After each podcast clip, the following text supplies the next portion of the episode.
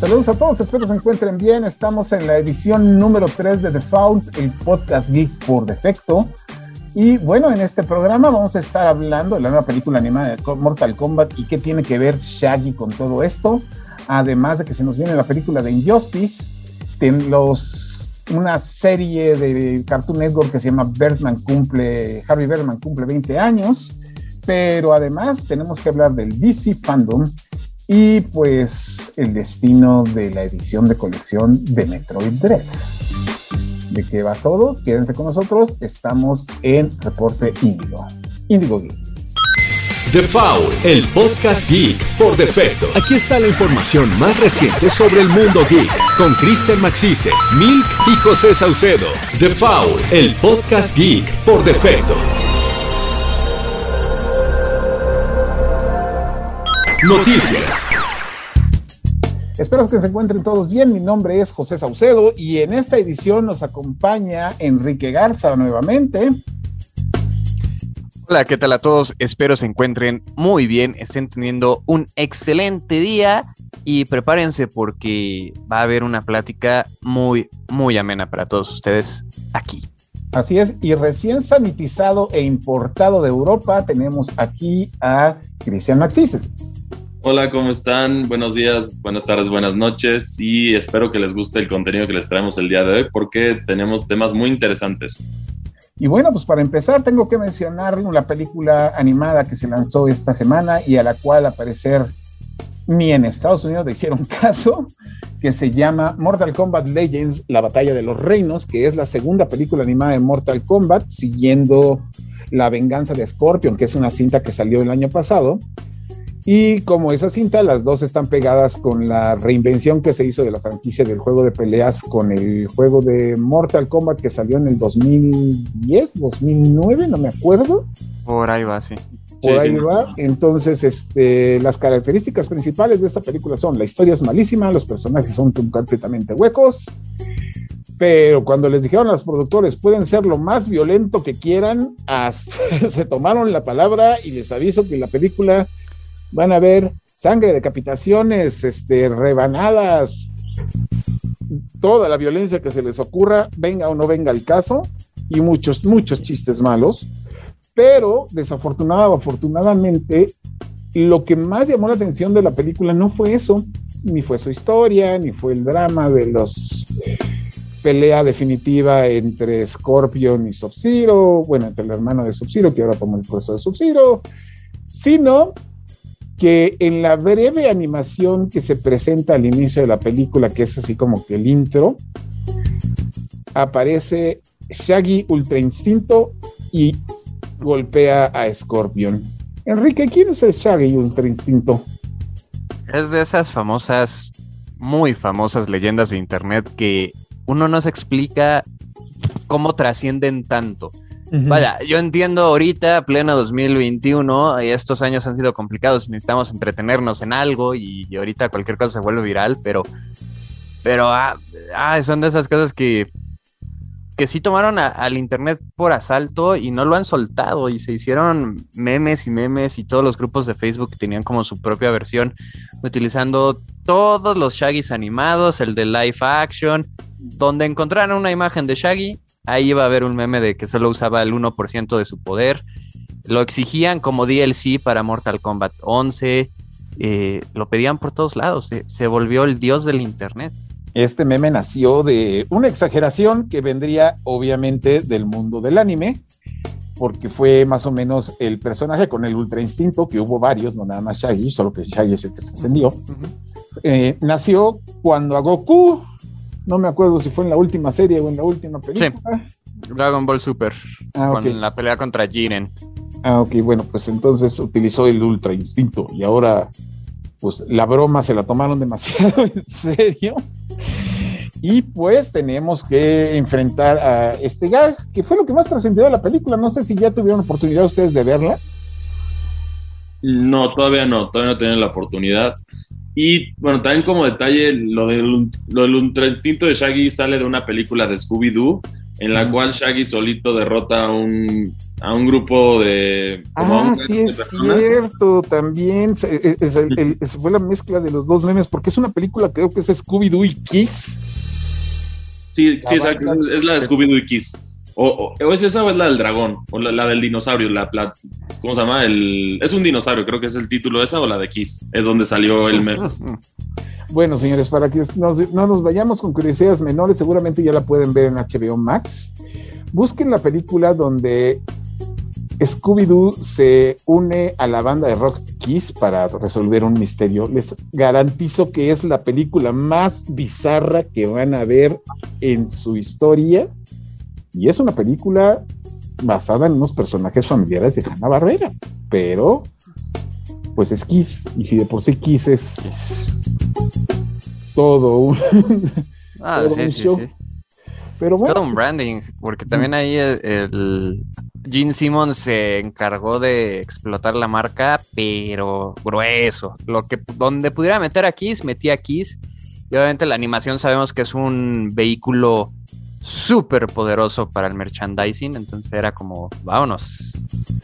Y así es, y en eso me recuerda que hablando de animación y hablando justamente de NetherRealm Studios, que son los creadores de Mortal Kombat, ellos hace unos años, esto sí, acláramelo tú, este Enrique, porque tú sabes un poquito más de esto que yo. No sé si NetherRealm fue el que creó el universo de Injustice o DC Comics lo creó y le dio el juego y le dio la propuesta a NetherRealm Studios, pero el chiste está en que se creó un universo donde el guasón mata a Luisa Ley y eso hace que Superman, literal, pierda, la cabeza. homicidio imprudencial, porque en realidad lo que él hace es eh, robarse el gas del miedo de Scarecrow. Eh, bueno, espantapájaros, para que no me digan malinchista. Y Superman empieza con una ilusión donde él cree que está peleando con Doomsday, pero no, estaba, era Luisa. Entonces, eh, Superman mata a su propia esposa, que aparte, como melodrama, sí, como tragedia griega de, Edipo, estaba embarazada en ese momento. Entonces es donde totalmente se deschaveta. Fue un poco de ambos, porque también DC pues, sabe que, que, que, ahí había, ¿no? Y ya es algo muy tradicional de DC tener estos mundos paralelos. Entonces, primero se hizo la historia para el juego, y digamos que en niveles de canon, el nivel más alto es el juego.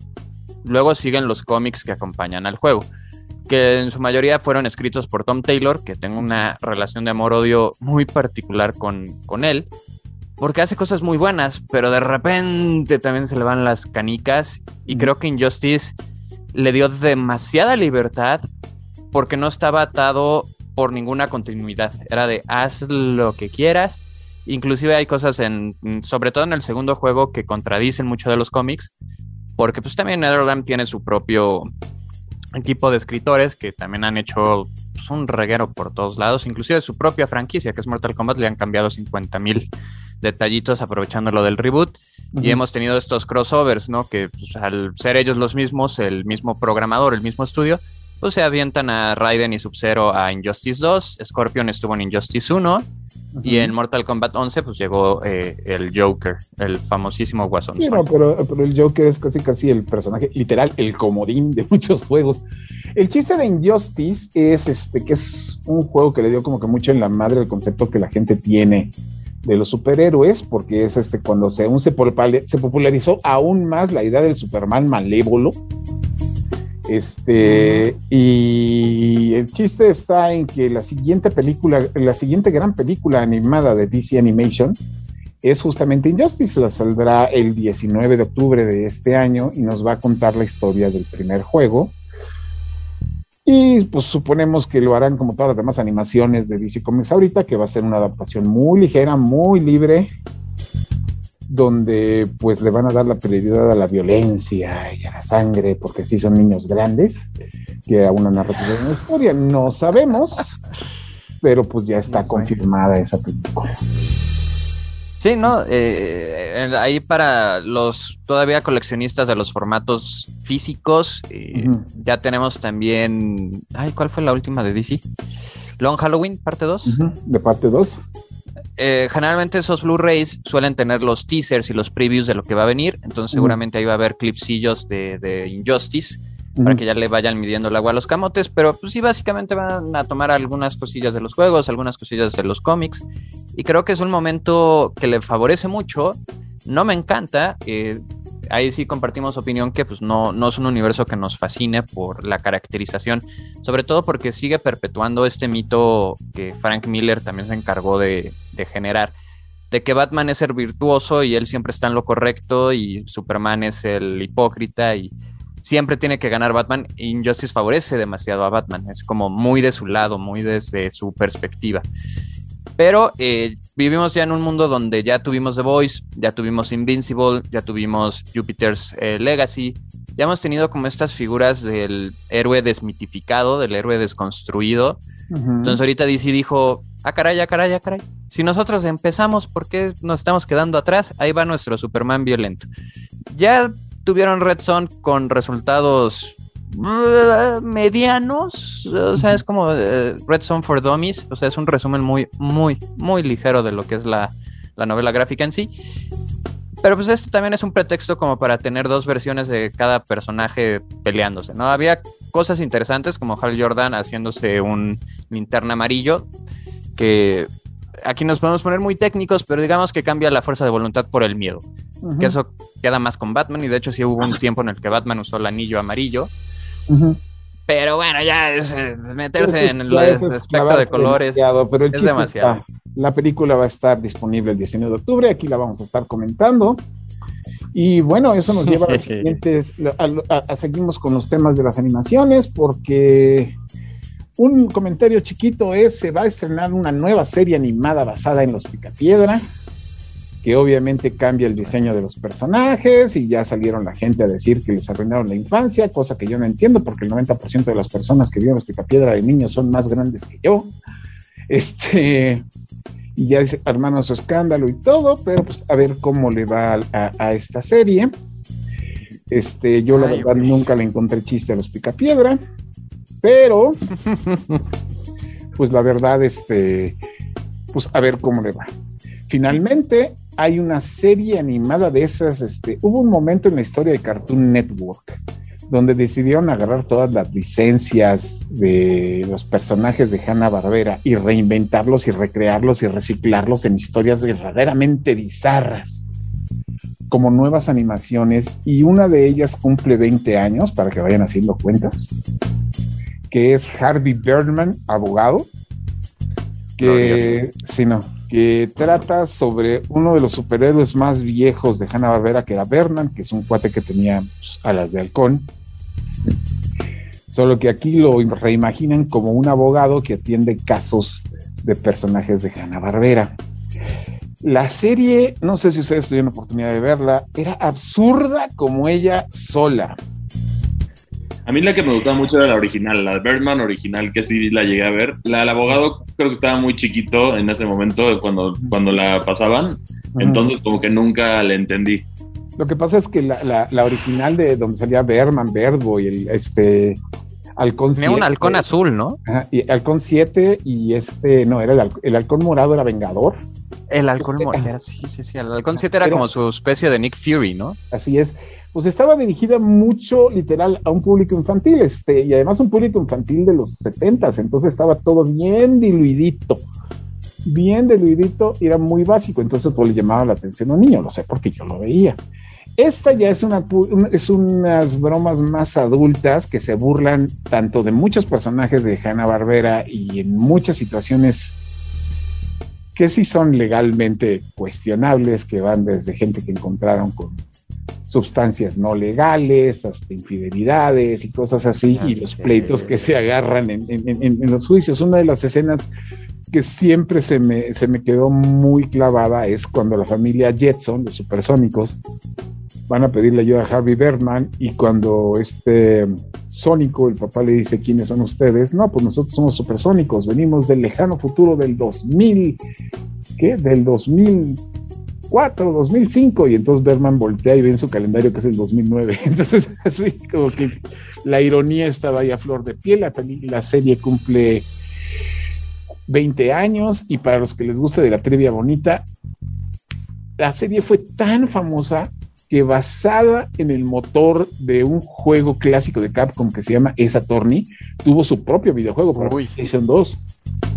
Claro, Ace Attorney. Así es. Entonces, pues, celebraciones, celebraciones, celebraciones. Y finalmente, para comentarlo, otra vez seguimos en los años viejos de la nostalgia. Si usted, como yo, creció viendo Transformers, la caricatura de 1984, lo que se llama la primera generación, le aviso que en el canal de YouTube de Hasbro Pulse, de la juguetería Hasbro, que es donde se tienen los derechos actuales de Transformers, van a subir todas las primeras cuatro temporadas de la caricatura de manera gratuita para que tú la puedas ver cuando quieras, como quieras, obviamente en inglés, pero pues para que vuelvan a clavarse con las figuritas que en las que hicieron a sus padres millones de pesos. También lo hicieron con Ghostbusters, ¿no? No, Ghostbusters no estuvo. La sacaron de Netflix y la subieron a YouTube. Sí, pero la tumbaron luego, luego, porque Sony quiere. Sony quiere este ordeñar esa franquicia. Y como ahorita seguramente van a retrasar la película de Ghostbusters Afterlife, pues tienen que sacar. Ya tuvo screening, hubo una convención hace un par de semanas del Cinema con hace un par de semanas, sí, exacto, respecto a la grabación, no sé cuándo estén oyendo esto, pero ya hubo screenings y parece ser que le fue bien. Pues sí, lo que pues, la hizo, el hijo, la hizo el hijo del director original y le escribieron los cuates de la películas originales, pues obviamente. Menos nuestro queridísimo Harold Ramis, que ya está cazando fantasmas allá arriba o lo están cazando. Pero bueno, son, las noticias generales que tenemos para hoy en Default. Finalmente, recomendaciones rápidas de juegos. Ahorita yo estoy jugando el DLC de un juego que es este Man Eater, donde tú te interpretas a, donde te controlas a un tiburoncito que se tiene que comer a toda la lamentada comunidad. Y este, solo que ahora el DLC mezcla elementos de, extraterrestres. Está muy raro, pero está divertido. No es la quinta maravilla, pero vale la pena checarse. ¿Qué estás jugando tú, Chris? Yo ahorita he estado jugando Ghost of Tsushima, la nueva versión para PlayStation. 5, que la verdad está bastante divertido. No he tenido la oportunidad de jugar el original, entonces es una buena sorpresa. Y me está gustando bastante y también, ya sabes, los juegos clásicos que juego como Pokémon, entre otras cosas. Y, ya esperando los juegos que vienen a partir de este mes y el próximo ya con muchas ansias. Ya se, se nos viene el caos. ¿Qué estás jugando tú ahorita, Kike? Justo también la, la expansión de Tsushima, que es este, la isla Iki, que está bastante buena porque toma todo lo bueno del gameplay original y le añade algunos extras. Y también la expansión de Avengers, es un juego que ha estado muy atropellado desde el lanzamiento, pero ya metieron un nuevo héroe con una, un mini modo de campaña que es Black Panther, que aparte en inglés la voz la puso Christopher Judge, que es el que hizo a Kratos en el último God of War. Y no, se oye. es una gloria. Está para los escenarios están chidos. Wakanda rifa. Ok, pues ahí tienen, señores. Nosotros nos vamos. Esto es Default, el podcast geek. Default, el podcast geek por defecto. Estamos aquí de regreso y ahora viene un tema que le encanta a Enrique y a mí porque vamos a rantear con todo el gusto del mundo. y eso es que esta semana DC Comics y Warner Bros. confirmaron que Fandom, DC Fandom, el evento donde todas las producciones de DC Comics en cuanto a cómics, videojuegos, series, animaciones y películas, se anuncian, se confirman, se revisan y se presumen va a ser este 19 de octubre. Y en él ya confirmaron que se vienen los trailers de la nueva película de Batman con Robert Pattinson, la otra película de Batman que es este de Flash, porque como friegan con Michael Keaton, pero bueno, este el primer vistazo a la película de The Rock que va a ser Black Adam, además de pues anuncios de las siguientes temporadas de Harley Quinn, Titans, Doom Patrol, este las siguientes películas animadas y algo que nos interesa a nosotros mucho, que es ya por fin vamos a saber algo nuevo de los dos videojuegos que se esperan, que es este Gotham Knights, que es el juego donde usas a la Batifamilia y que es desarrollado por el mismo equipo que desarrolló los juegos de Arkham. Nada es uno. Ah, no, no, no, perdón. Este es este de, que es desarrollado por Warner y el que desarrolló los juegos de War de Arkham se está aventando una este apuesto tota con es el Escuadrón Suicida contra la Liga de la Justicia. Es correcto. Cosa que debió haber pasado así en, el, en la película de James Gunn, pero pues no se Iba a pasar. De hecho, no sé si cambió la trama porque no, me, no terminé de leer la noticia porque en cuanto vi el encabezado me dio flojera. Era Superman iba a ser el villano de, de Suicide Squad. Que ya está nada de llegar a, streaming por si no se quisieron arriesgar al cine, ya la van a poder ver eh, muy pronto. Igual y cuando estén escuchando esto ya la pueden ver. Pero como sea, eh, él iba a ser el villano y es como, otra vez Superman villano, ok. Al final lo cambió y puso a un villano emblemático de DC, pero pues es el mismo concepto del videojuego. Lo, aquí lo gracioso de toda esta historia es que el teaser del Escuadrón Suicida en Arkham salió en Arkham Origins, que es el que hizo Warner Montreal, que son los que están haciendo Gotham Knights, pero Gotham Knights está en su propio universo. Rocksteady, que son los que hicieron el Arkham oficial, porque no reconocen Origins como parte, de hecho no viene en la colección, cuando sacaron el recopilado, no viene, ni en el bundle digital viene Origins, es como eh, el hijo pelirrojo que no quieren reconocer. este, y que aparte recasarían como negro, porque ya hay cambios al canon, según juran y perjuran que está dentro del timeline. Pero ya tenemos a un Deadshot tirándole a Will Smith, porque obviamente esto lo planearon antes de que llegara Idris Elba porque me queda claro que si el juego fuera nuevo, estaría Bloodsport, porque ya nadie piensa en Deadshot, ya pasó su momento. Pero ya había salido Deadshot en Arkham eh, Origins y en Arkham City. Entonces ahí tuvieron que inventar como pues, estos retcons raros que suben a las páginas de internet oficiales que nadie pela los websites hoy en día. Si no es un tráiler, nadie lo va a ver. Este, pero que había un impostor y, y, ya están justificando muchas cosas. Entonces me preocupa un poco el lore sobre todo porque Arkham Knight no me gustó mucho la historia. El gameplay sí, la historia no. Lo que pasa pues ya veremos. Es que Arkham Knight sigue y sigue y sigue y sigue. Y cambiaron de escritor.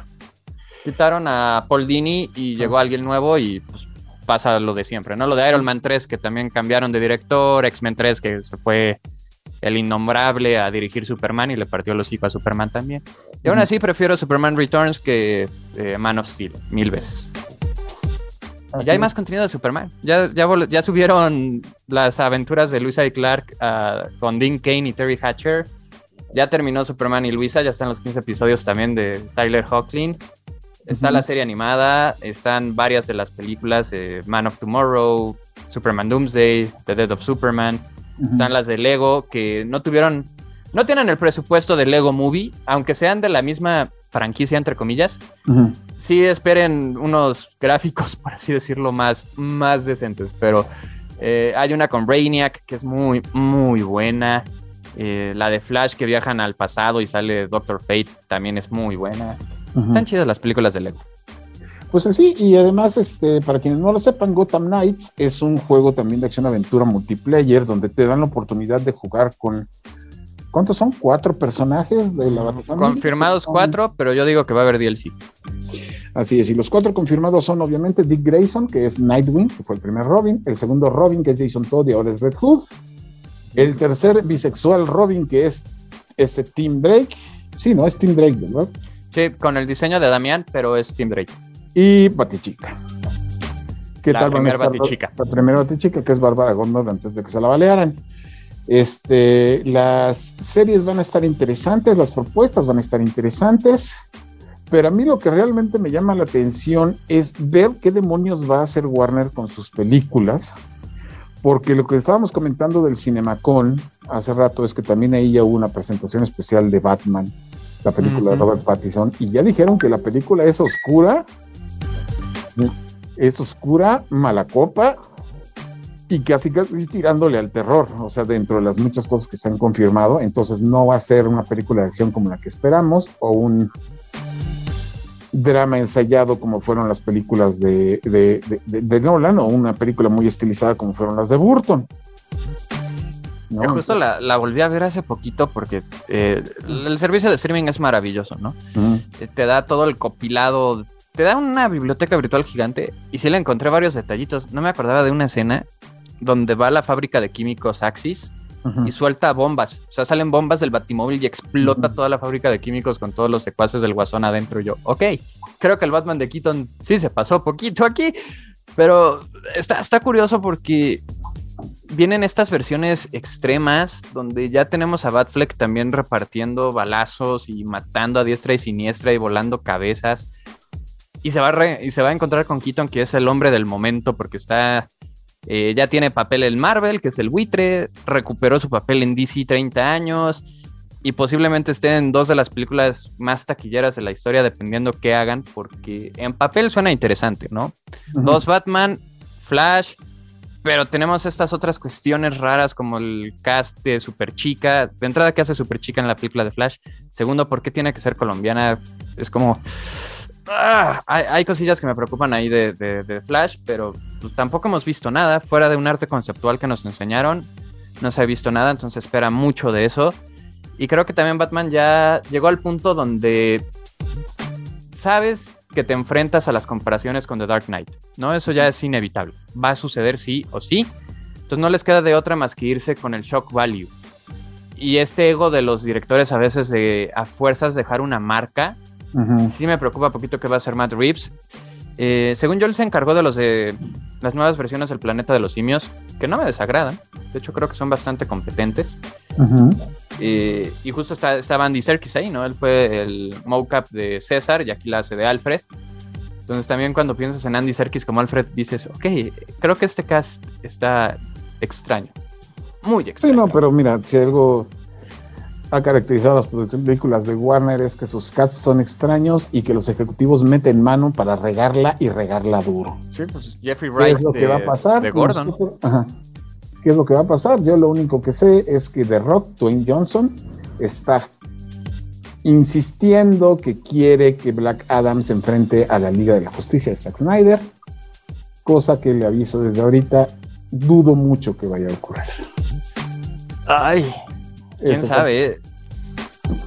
Pues no sé, ah. pero para como le fue el Escuadrón Suicida, yo creo que Warner ya está harto de estarse aventando este apuestas que no generan dinero. Lo curioso es que le fue bien, pero también era un proyecto que tenía cargaba con demasiado bagaje ajeno y la gente recuerda a Suicide Squad como una mala película con un mal guasón y, muchas cosas. Y fuera de Margot Robbie y Will Smith, nadie ha dado un elogio por esa película. Y muchos ni siquiera saben si era secuela, si era reboot. O sea, como que también fue muy mm, complicado entender exactamente qué era. Sobre todo porque también Birds of Prey no fue como la mejor apuesta.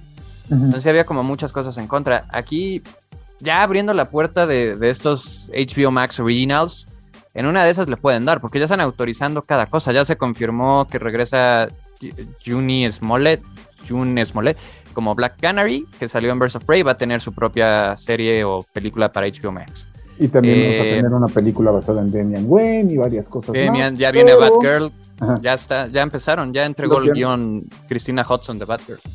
Pues a ver, nosotros qué nos interesa, por favor, cuéntenos en, eh, utilizando el hashtag este, Indigo Geek, cuéntenos en las redes sociales de Reporta Indigo qué les gustaría a ustedes ver en fandom. Nosotros en un momento regresamos. The Foul, el podcast geek por defecto. Videojuegos. Y para nuestro último segmento de esta edición de The Foul, hay algo que, que, quería comentar que es una molestia general de toda la gente que conozco que es coleccionista de juegos y que seguramente este Cristian se va, este, se va a identificar conmigo es esto. Resulta que dentro de, el, de los grandes anuncios inesperados que se hicieron este año en el mundo de los videojuegos, uno de ellos, que es una cosa que ya comentamos en algún momento, fue este, el Nickelodeon All Star Brawl, que fue un juego de peleas tipo Smash Bros. con Nickelodeon, que nadie se esperaba y que de pronto tuvo mejor respuesta de lo que estoy seguro que absolutamente nadie creía. Pero por otro lado, durante lo que fue la semana del E3 at Home, que fue el evento digital de anuncios del E3, pues Nintendo aplicó la vieja y legendaria. Ah, por cierto, se me olvidó decirles esto, y nos, ofreció el tráiler de Metroid Dread. Metroid Dread, que es el quinto juego canónico de la serie que se estaba desarrollando desde hace como 16 años, después lo cancelaron, después lo hicieron perdedizo Y pues ahorita anunciaron que ya existe, que es un hecho y que sale en octubre.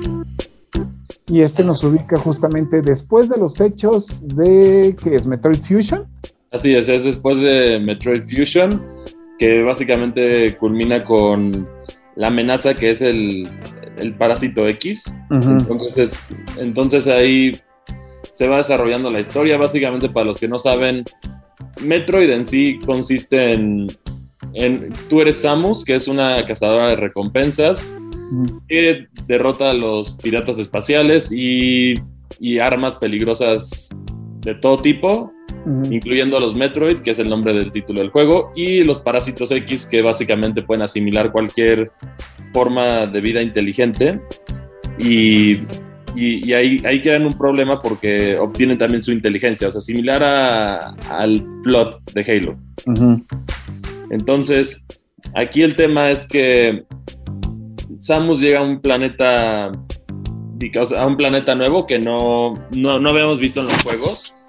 Y básicamente resulta que es otro planeta de los chozos, que es la cultura. Bueno, eso es como una. raza de hombres pájaro que fueron. Sí, una raza de hombres pájaro que, que criaron a Samus desde niña y desaparecieron, pero con los últimos trailers nos damos cuenta que aparentemente hay uno que sobrevivió que para aquellos que jugaron Metroid Samus Returns y lograron colectar los, las escenas que te iban demostrando cómo los, o sea, la situación de los Chozo con el parásito X y todo eso, había un general que mata a los científicos para apoderarse de los Metroid. Se cree que posiblemente es el, el, villano que vemos en los últimos trailers que ahora Samus es ese general. Así es. Y bueno, el juego tiene varias ventajas. Metroid tiene la característica de que es un juego que tiene muchos fans en Occidente, pero no en Japón. Este. Y para sorpresa, estoy seguro que hasta de Nintendo, para que vean el poder del Nintendo Switch, este, este Metroid Dread se ha vuelto el juego más preordenado en la historia del Nintendo Switch, mucho más que todos los jueguitos de Mario y supongo que va a estar así manteniendo ese récord hasta que anuncien Breath of the Wild 2. Entonces, este, pues está volviendo algo que no conocían los juegos de Metroid, que es el éxito comercial. Sí, los juegos han tenido éxito con la crítica, han sido increíblemente influyentes. Nada más hay que hablar de Super Metroid, que prácticamente solito inventó un género y, Metroid Prime también puedo poner ah, esos, o sea, esos dos que son como los referentes, pero, lamentablemente, como, como tú dices, tenemos la referencia de que no han vendido. Para que, para que te puedan dar una idea a ustedes, Animal Crossing New Horizons, el juego de Nintendo Switch, solo esa, ese juego de la franquicia vendió más que toda la franquicia de Metroid combinada hasta este momento. Entonces, sí te habla, entiendes las prioridades de Nintendo y por qué definitivamente Metroid no es una tan alta. Pero afortunadamente este año que cumple 35 años, creo que ya los cumplió.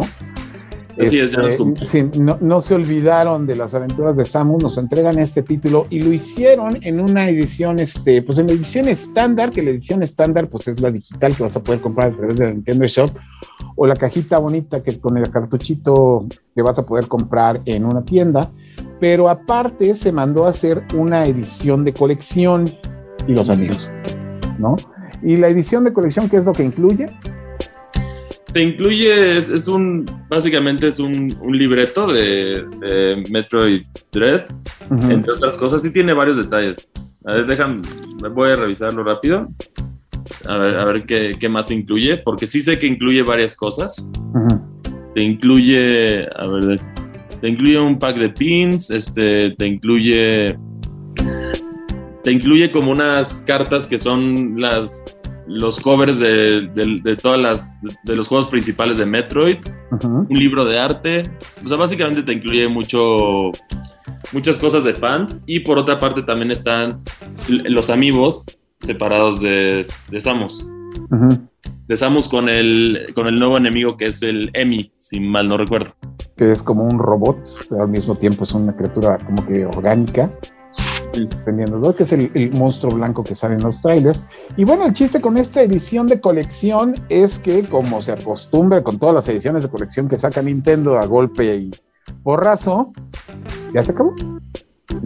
Se acabó en Estados Unidos, se acabó en Europa, obviamente ya se acabó en México, porque pues aquí nos mandan muy poquitas copias y los tres, cuatro retails que las agarran, pues luego, luego las sacan y las venden. Y el problema no es que se hayan acabado, sino que para los fans y los que somos fans como su servidor, no lo alcanzamos a comprar en su momento y ahora, pues esas ediciones especiales no se las están dando a, los fanáticos que se levantaron más temprano, sino que ahorita las estás encontrando en eBay y en Mercado Libre a unos precios que dices, güey, neto.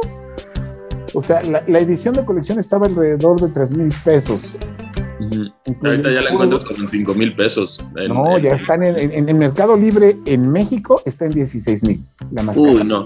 Bueno. Así es, de, que yo llego a una conclusión. ¿Quién paga eso? No, es que al final es gente, gente apostando, la reventa, tratando de apostarle a que lo logren, pero sinceramente es muy poco probable que logren venderlo a ese precio, a menos de que sea un fan de Hueso Colorado y con mucho, mucho, mucho dinero para poder gastar. Pero si, si escarbas, quizá puedes encontrar alguna, pero va a ser, eh, ¿Decías algo, Kike? No, bueno, siempre va a ser un tema complicado porque es muy difícil tasar algo así cuando ya se vuelve libre mercado. Si hay una cierta injusticia, pero a la vez también pues, es una cuestión de, ahora sí, que tu planeación alrededor de... A mí me pasó muchísimo con la edición de 3DS de Mayoras Mask, que traía una figura del Skull Kid. Y fue un peregrinaje por solo una cadena de retail porque estaba apañadísima, tienen exclusivas, eh, todo el debacle de los Amiibo, que también ya se acabó el Amiibo de Metroid, si lo querían, ya, ya no existe ese Amiibo, ya está agotado. Eh, y es muy frustrante porque dices, eh, tenía escuela, tenía trabajo, no me pudiera formar afuera de la plaza para comprarlo a las 5 de la mañana, ¿sabes? Pero dices, al final no fue injusto porque lo vendieron a la hora, nada más que hubo gente que sí se fue a formar hasta de la noche anterior para... Pero de cuenta, a mí lo que a mí me molesta mucho es que esto es algo que ya se colocó en tanto en Japón como en Estados Unidos y Europa. Oh, sí. De que si tú vas a querer la edición de colección, pues vas a querer tu edición de colección. O sea, te puedes llevar máximo dos. En cambio, aquí todavía en América Latina te aplican la de los Simpsons de me da 256 boletos, 256 mil boletos. Sí, se los pago mañana. me, cuando fue la, inclusive fue la, la función de medianoche de Endgame y la famosa palomera era el guantelete con LEDs, entonces prendían las gemas del infinito. Y me fui a formar desde las 5 de la tarde, porque esta sí la voy a tener sí o sí. Si veías gente salir ya cuando abrieron la caja y ya te dejaban pasar a comprarla, que fue pues, unas dos horas antes de que empezara la función, veías gente salir con las cajas. O sea, no con su palomera, con las cajas. Y tú, ¿qué? ¿Ah? Y se me ha tocado ver empleados que se las clavan también, entonces es, difícil. Y pues ahorita, señores, pues ahí está eso. Nada más, este, nosotros, o bueno, por lo menos yo les recomiendo que pues, let it go o después búsquenlo cuando esté el juego afuera, porque mucha gente que cuando se dé cuenta que ya no lo vendía a su precio absurdo va a poder venderlo a un precio más barato. Sí. Este, y finalmente, este, no les den comida a, los trolls que venden eso. Luego, por eso tenemos la backless, como todo fue el lanzamiento del PlayStation 5 y el Xbox Series X. Que tenían. Que ya también se armó, ¿eh? Con el Xbox de edición Halo. Cinco minutos duró. Sí, es una locura. No, eh, pues no sé, yo por eso las consolas de edición especial luego les tengo miedo porque, híjole, se las pelean. La única que no se acabó fue la de Pokémon. Sí, curiosamente. me imagino que, hicieron más por la cantidad de fans de Pokémon. Sí, no, pero es que ahí el teatro ya tiene que ver más directamente con Game Freak y Pokémon Company que con Nintendo. Pero bueno, señores, nosotros queremos saber si a ustedes les gusta comprar las ediciones especiales cuál es la que tienen, cuál es la que más les gusta. Déjenos su comentario con el hashtag IndigoGeek en, en, las redes de Reporte Índigo. Nosotros nos retiramos, les agradecemos mucho que nos hayan escuchado y nos vemos la semana que viene. Cris, ¿en dónde te pueden encontrar? A mí me pueden encontrar en Twitter como arroba cristian con ch, MACCI 2. Ahí es donde yo, yo estoy platicando con la banda, entonces ahí es donde me encuentran. Ya, Kike. Eh, Twitter e Instagram como Kike-GD, B grande y Kike con. Y ahí pues, podemos seguir el cotorreo. Y bueno, señores, la semana que entra vamos a regresar al universo animado de Marvel con los capítulos que han salido de What If, que cada vez que salen, no sé si son buenos o son malos, pero por lo menos de que te atrapan, te atrapan. Una serie de Paramount Pictures que es increíblemente buena y es parodia de uno de los programas de televisión más serios de la historia. Y obviamente vamos a hablar de la nueva entrega de los Marvel Studios, que es la película de Shang-Chi. Muchas gracias por escucharnos. Hasta la próxima. Esto fue The Foul, el podcast geek por defecto.